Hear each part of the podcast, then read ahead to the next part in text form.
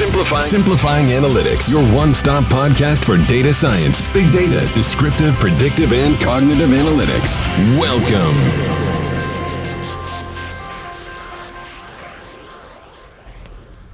Hola a todos, bienvenidos a un episodio más de Simplifying Analytics.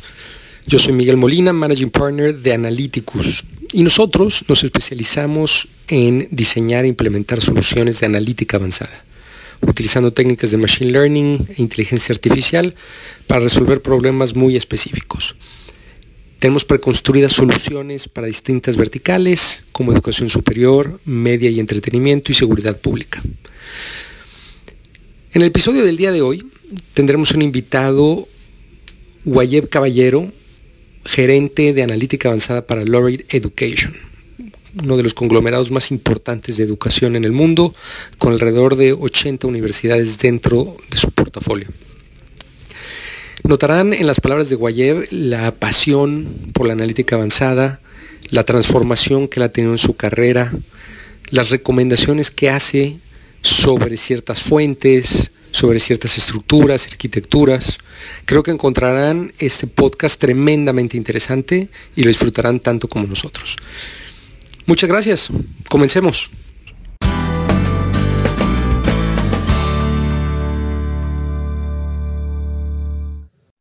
Estimado Guayev, ¿cómo estás? Muy buenas tardes. Buenas tardes, Miguel.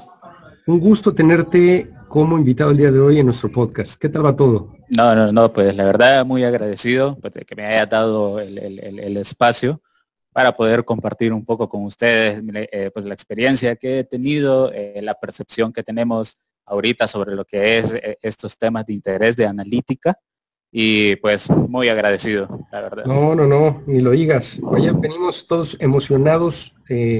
seguramente este podcast se publicará en un par de semanas, pero justo acaba de terminar el partido de Colombia contra Inglaterra en un final cardíaco del Mundial 2018 en Rusia. Total, total, total. No había modelo predictivo que funcionara para este Mundial. La verdad que los modelos que, han estado saliendo ahorita, yo creo que ni uno le ha atinado muy bien. Eh, porque sí, ha estado bastante inesperado todo, todos estos resultados. Sí, totalmente. Por ahí vi alguien en un tuit que ponía el que vaya ganando en las quinielas no tiene ni idea de fútbol. No tiene ni idea de fútbol. Y sabes que, que es bastante curioso porque en mi caso, a mí no me gusta el fútbol. Y yo, pero sí me gusta mucho apostar. Y yo ahorita estoy ganando dinero. ¿En serio? Sí, sí, sí. Todos me dicen, no, Guayab es estadístico, eh, por eso él va ganando, pero realmente como no sé nada, solo voy por lo que me dicta el corazón. no, no, no, no hay nada de estadística, entonces yo apruebo el mensaje de, de, ese meme, de ese mensaje. Nosotros en Analyticus hicimos una quiniela. Ok. Y teníamos que poner el marcador de cada juego y al final se te iba haciendo, ¿no? Quiénes pasaban en cada ronda, etcétera, etcétera. Ok, ¿quién va ganando? La, no estoy seguro quién va ganando. La final que yo puse fue Alemania-España. Alemania-España. Alemania no pasó ni la primera ronda. Perdido, sí. En fin, Guayev, eh, en, en, temas un poco, pues yo no quisiera decir que más serios, pero más formales. Ok. Eh, para darle un poquito más de contexto a la audiencia, ¿podrías compartirnos un poquito de analíticas? ¿Cuál es tu experiencia? Bueno, eh, pues para arrancar un poco, eh, déjame compartirte eh, mi experiencia. Déjame decirte que mi background principal es el background de sistemas, de todo lo que es las ciencias de la información. Yo comencé aproximadamente hace 10 años mi, carrera profesional. Comencé como, como freelancer con distintas compañías que necesitaban web pages eh, después de eso, eh, incursioné en lo que es en la parte de educación en la, universidad en la que yo me gradué, la Universidad Nacional Autónoma de Honduras. Eh, la verdad es que fue, ha sido muy interesante porque desde que comencé el rubro de educación, pues no lo he dejado hasta el día de hoy. Es fascinante ver cómo distintos tipos de, áreas funcionales, eh, pues al final viene a afectar eh, y, a, tener como esa incidencia en lo que es en la vida estudiantil de, pues, de cada uno de los, de ingresantes, eh, de cada uno de los estudiantes que van eh, su día a día y cómo ellos van evolucionando con su carrera. Te podría mencionar de que en este trabajo yo me empecé a enamorar en sí de lo que son las bases de datos y pues trabajaba y estudiaba al, mismo tiempo y fue justo en ese momento cuando esto, e, e, este concepto de, analítica, que creo yo que no es un concepto nuevo, eh, definitivamente eh, es un concepto viejo que pues a, pasar de los años eh, ha ido no cambiando el nombre, pero ha ido tomando como distintos tipos de modas. Yo recuerdo que, en, aquel momento el boom era minería de datos. Me puse a, investigar qué era minería de datos y pues empecé a investigar por mi propia cuenta. Después de ahí eh, tuve la, gran oportunidad, eh, he tenido la gran oportunidad de trabajar con Laureate International Universities. Eh, aquí comencé también como un web developer. Empecé después a formalizar lo que es mi perfil como ingeniero de datos y pues aproximadamente tres años al día de hoy he estado trabajando con todo lo que es relacionado con la parte de analítica avanzada, eh, con todo lo que es ciencia de datos y pues con un puesto formal con la parte de, gerencia eh, para administrar todas las soluciones y los productos de Learner Analytics para las distintas eh, universidades de la red. Muchas gracias, mi querido Guayer. Oye, es bien interesante. Em, porque tu perfil viene del área de sistemas y te has acercado al área analítica. Quizá en el espacio de ciencia de datos es mucho más común, no necesariamente es la regla, ver actuarios o matemáticos, estadistas, que se mueven de, esa, de ese conocimiento a un espacio más de computación. ¿Tú, cómo notas ese ir de sistemas hacia la matemática Sí, sí, creo, creo que es una pregunta eh, eh, eh, excelente, Miguel. Y, realmente aquí, pues a mí sí me gustaría invitar a toda la audiencia que tienen tal vez este perfil de sistemas, de informática, pero al mismo tiempo tienen esa pasión por las matemáticas, por la estadística, por la álgebra lineal. Y aquí sí, sí, me gustaría contarte una, una anécdota, Miguel, y pues es algo que a mí me pasó, lo escuché mucho entre mis colegas, de que normalmente cuando uno estudia una carrera de ingeniería eh, en ciencias de la computación, es bastante común escuchar el término ¿y para qué llevé tanta matemática? ¿Y, para qué llevé una clase de ecuaciones diferenciales? Si al final del día, eh, ya en la parte laboral, pues nunca es aplicable. Pues eso ya al final pues depende del área de, especialización eh, de, cada uno, eh, invitar de que pues, si realmente si tuviste esa pasión por las matemáticas, tienes aguda eh, o, pretendes agudizar eh, lo que es la parte analítica, definitivamente ciencia de datos es el campo de estudio perfecto para cualquier ingeniero en sistemas, informático, ingeniero en ciencias de la computación. y de hecho, Miguel, y, es algo que se ve bastante en, en los libros de lectura, son tres skills principales que debe de tener un científico de datos. Y, creo yo que es un skill que debe de estar pues balanceado eh, en, porcentajes. Eh, uno de ellos es la, habilidad de poder comunicarte, la habilidad de poder transmitir ideas, eh, la habilidad de poder liderar. Definitivamente eso es algo que no es negociable. Si a ti te gusta la parte de analítica, te gusta innovar, te gusta el emprender, debes de tener muy marcado en ti la forma en cómo transmites tus ideas y la forma en cómo resuelves problemas. El segundo skill, que es muy importante también, es el skill matemático.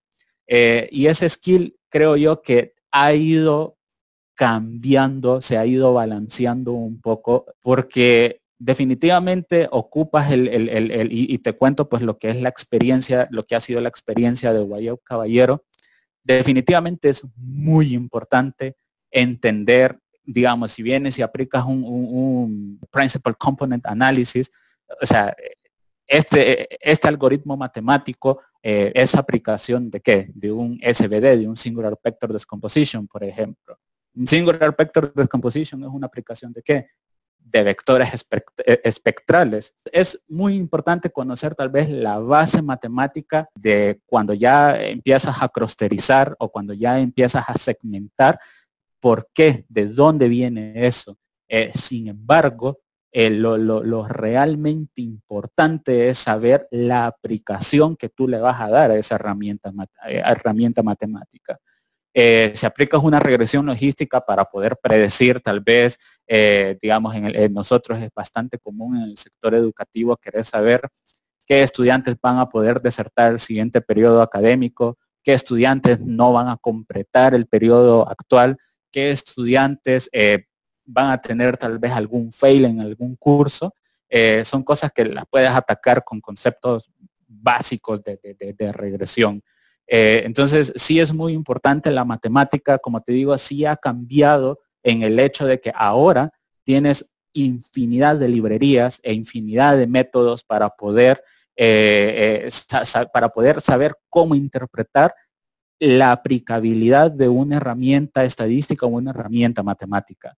Por lo que mi, enfoque a cómo ha estado más alineado es a la interpretación y cómo puedo ponerlo yo en práctica y cómo puedo generar valor al negocio. Eh, aplicando tal vez algún concepto matemático. Quiero retornar a este punto. Eh, eh, Miguel, solamente me gustaría tocar cuál es el, tercer skill. ha sido el skill de, de, la parte de saber programar, o sea, saber la parte informática. Si, si, usted, si usted se fija, Miguel, eh, creo yo que pues he tenido la oportunidad de, tener este crecimiento en cada uno de estos tres perfiles durante el largo de estos tres años, porque eh, el saber programar eh, al científico de datos le da un, valor bastante grande, porque no es solamente el hecho de diseñar un modelo estadístico, diseñar un modelo matemático que a ti te ayude, sino saber cómo lo puedo poner en producción. Porque tú sabes que al final del día yo, yo te puedo vender a ti eh, el cielo y las estrellas, pero ¿cómo voy a hacer para que tú tengas el cielo y las estrellas? Y es ahí donde entra el perfil de, de la parte de informática. Alguien que está orientado en las ciencias de la computación definitivamente va a tener muchos conceptos sobre cómo mover data, cómo validar data, cómo diseñar una arquitectura que realmente encaje con las necesidades del negocio.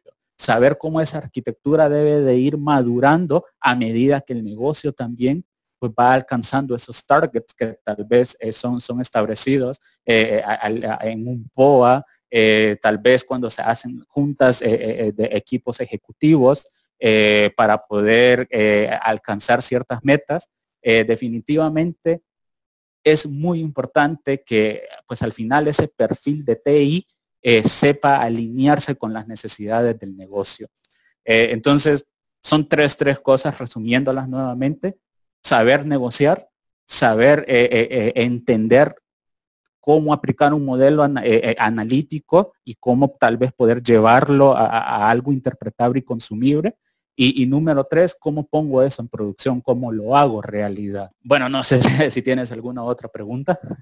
No, no, no, no, no me parece súper interesante. Decía, y seguramente por ahí lo has escuchado y también a la audiencia lo voy a recomendar, hay un personaje, su nombre es DJ Patil. Ok. A DJ Patil se le atribuye el haber creado el término de data science. Él trabajaba para, para LinkedIn y en algún momento también durante el periodo de Obama fue el Chief Data Officer de la Casa Blanca.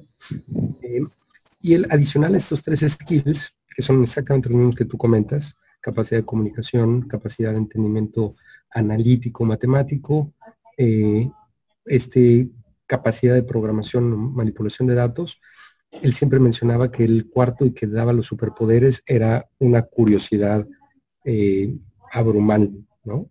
la, la, curiosidad al final es lo que hace la diferencia de un buen científico a un mal científico, un poco según lo que él comentaba, ¿no? Eh, dando un pequeño giro, eh, Guayer, eh, y aprovechando que tú tienes esta visión global de, ¿no? Laureate Education, para que no la conozcas, un conglomerado de 80 universidades, es el conglomerado más grande del mundo y evidentemente tiene universidades por todos lados con una concentración particular quizá en Latinoamérica y, en Asia. Eh, con esta visión global y quizá un poco más enfocada en Latinoamérica, ¿tú notas diferencias entre países? Si cuando hablas con, con un país versus otro, ¿has notado que hay algunos países que sean punteros en el entendimiento y la adopción de analítica avanzada versus otros? Realmente te podría decir que están bastante empatados eh, los distintos tipos de regiones en dos cosas. La necesidad de adoptar nuevas formas para poder entender mejor al estudiante y creo que están muy empatados también en un concepto que es gobernabilidad de los datos.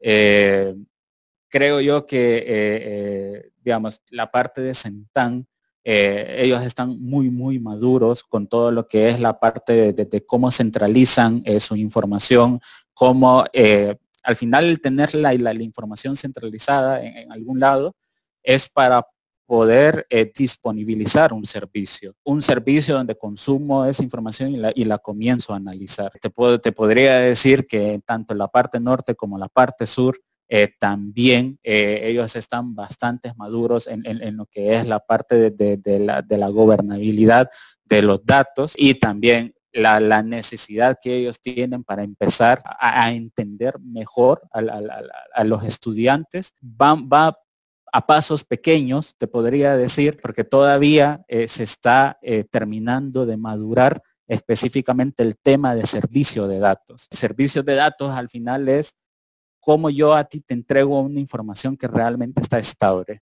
Entonces, creo yo que a medida eh, este concepto de, ciencia de datos se ha estado introduciendo en, la, bueno, más el concepto de analítica avanzada se ha estado introduciendo en, las distintas regiones del mundo, también va eh, queriendo empujar un poco más lo que es la parte de madurar en la cartera de servicios de datos que cada una de las instituciones eh, actualmente tiene. De acuerdo, de acuerdo. Y en este, en este proceso de maduración, Valle, ¿dónde consideras que sigue estando hoy el cuello de botella, el reto, el reto principal? Es, es un reto para llevar cualquiera de estos casos de uso a un nivel de maduración exitoso ¿Dónde crees que está, que está hoy el reto para las instituciones? Creo que el, reto, Miguel, está en, la parte operativa de las instituciones. Y aquí pues ya entran eh, de, distintos tipos de conceptos como gobernabilidad de IT, por ejemplo, donde IT lo que busca es cómo conectar las distintos tipos de áreas funcionales de la universidad. Y aquí sí me gustaría hacer un, pequeño paréntesis, porque cuando nosotros hablamos de analítica avanzada, definitivamente, al final el analista ocupa ser una persona eh, curiosa, ocupa eh, tener eso de, hacerse muchas preguntas eh, para poder tal vez comprobar alguna hipótesis. El, analista va a necesitar distintos tipos de fuentes de datos. Cuando hablamos del sector educativo, vamos, existe una cantidad infinita de donde yo puedo obtener información. Por ejemplo, la información financiera, la información académica, la información demográfica, la información de qué actividades estás teniendo tú dentro de tu plataforma educativa, Ahora, digamos, se está introduciendo también el concepto de Internet of Things. Es algo que las instituciones eh, están avanzando también en tener como sensores inteligentes mediante beacons, por ejemplo, para saber dónde los estudiantes eh, eh, están gastando más tiempo. Ese es otro tipo, fuente de datos también que nosotros podemos analizar. El querer venir y conectar todas estas áreas funcionales y poderlo centralizar, te podría decir que es el reto más grande que, las instituciones están teniendo hoy en día. Clarísimo. Oye, volviendo a esta bolita de cristal que utilizas para identificar cuál es el país que va a ganar el mundial. Si viéramos dentro de cinco años, ¿no? 2023, ¿cómo, ¿cómo crees que se va a transformar el uso de la analítica por parte de las instituciones? ¿Cómo ves ese futuro? Esa, no solamente la inclusión de temas como Internet of Things, que lo acabas de decir, sino desde un punto central, ¿cómo se va a transformar la institución? ¿Cómo, cómo ves el futuro? El futuro, la verdad es que lo veo hermoso.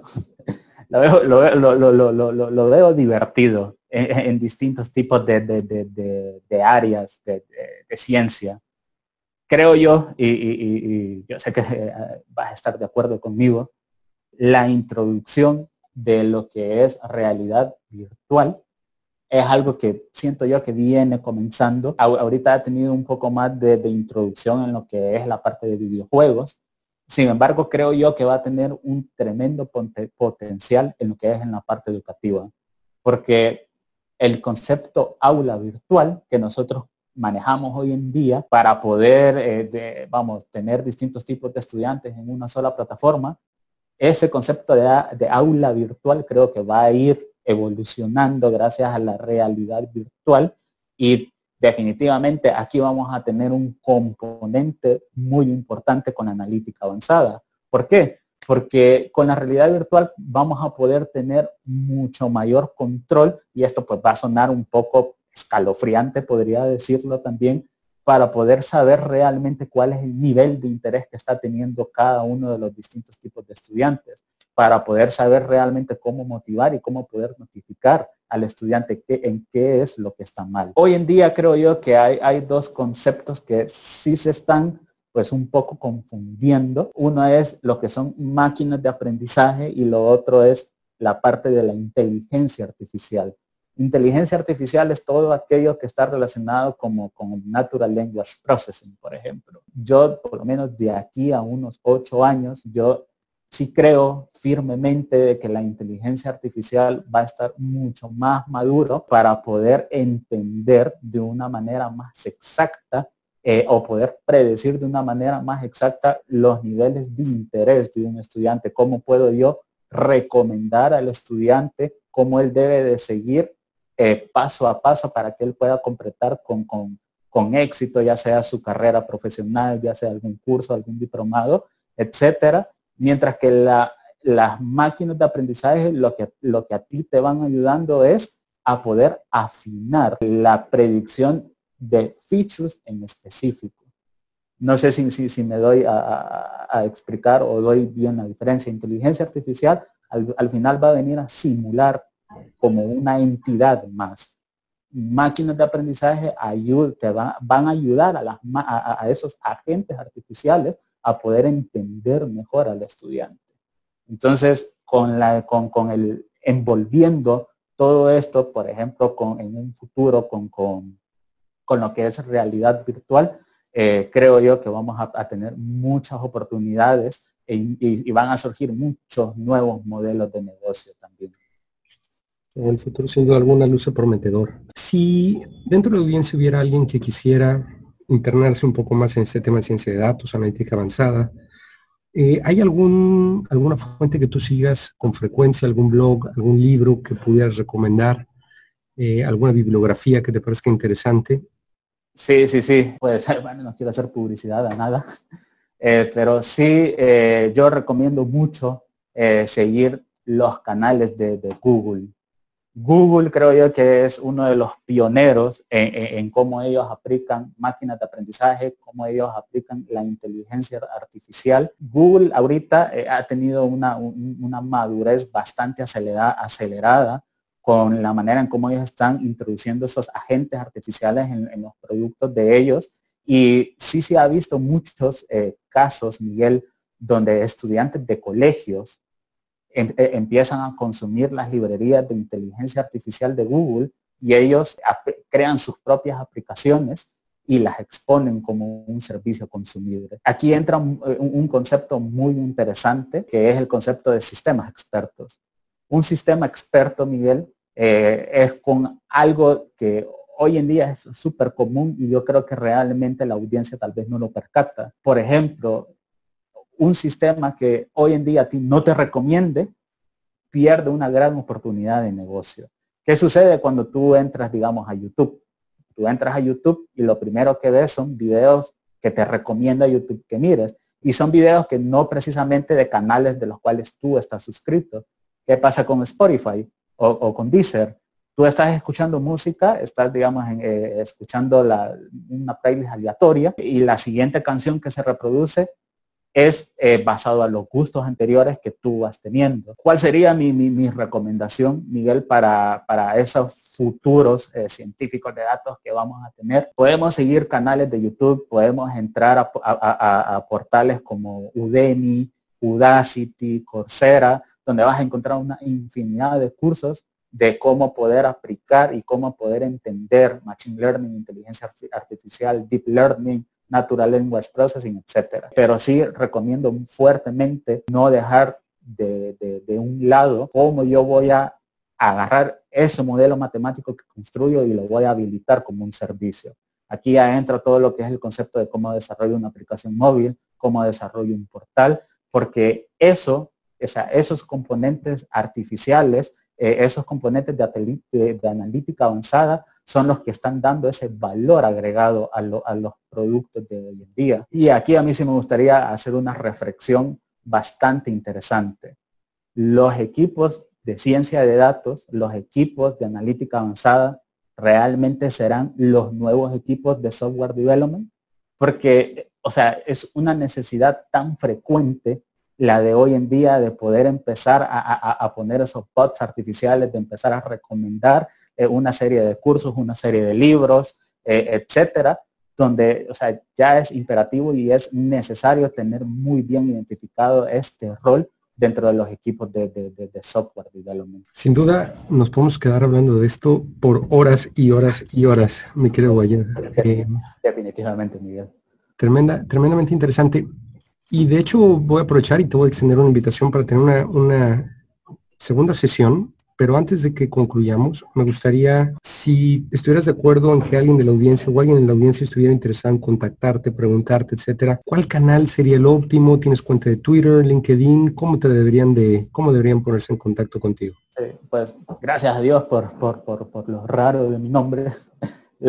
en LinkedIn, en Twitter y en GitHub me encuentras como Wyatt. tuviste la, la, suerte de poder tener el nombre para ti.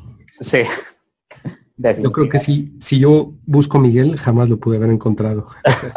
Le doy ese agradecimiento a, mi madre y a mi padre por haberme puesto ese nombre, sí. Entonces en Twitter, LinkedIn y GitHub, eh, Claro. Listo.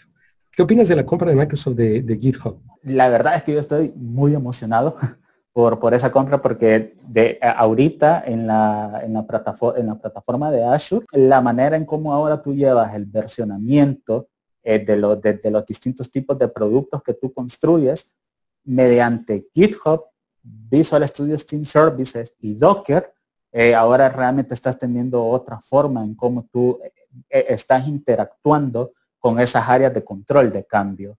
porque Docker, Docker viene son contenedores que vienen a optimizar el uso de las máquinas virtuales y, la manera en cómo tú puedes autorizar moverte de un ambiente de desarrollo a producción, perdón, de desarrollo a QA y después a producción o preproducción o como, o, como se maneje dependiendo del negocio, eh, en cada uno de esos puntos tú ya puedes llevar el versionamiento de los distintos tipos de objetos que estén eh, eh, envueltos en tu producto. Entonces creo yo que es bastante fascinante y es algo que Microsoft ya lo tiene pues bastante maduro y vamos, va dando esa evolución sobre mejores prácticas de cómo debes de manejar eh, tus productos. Claro, claro.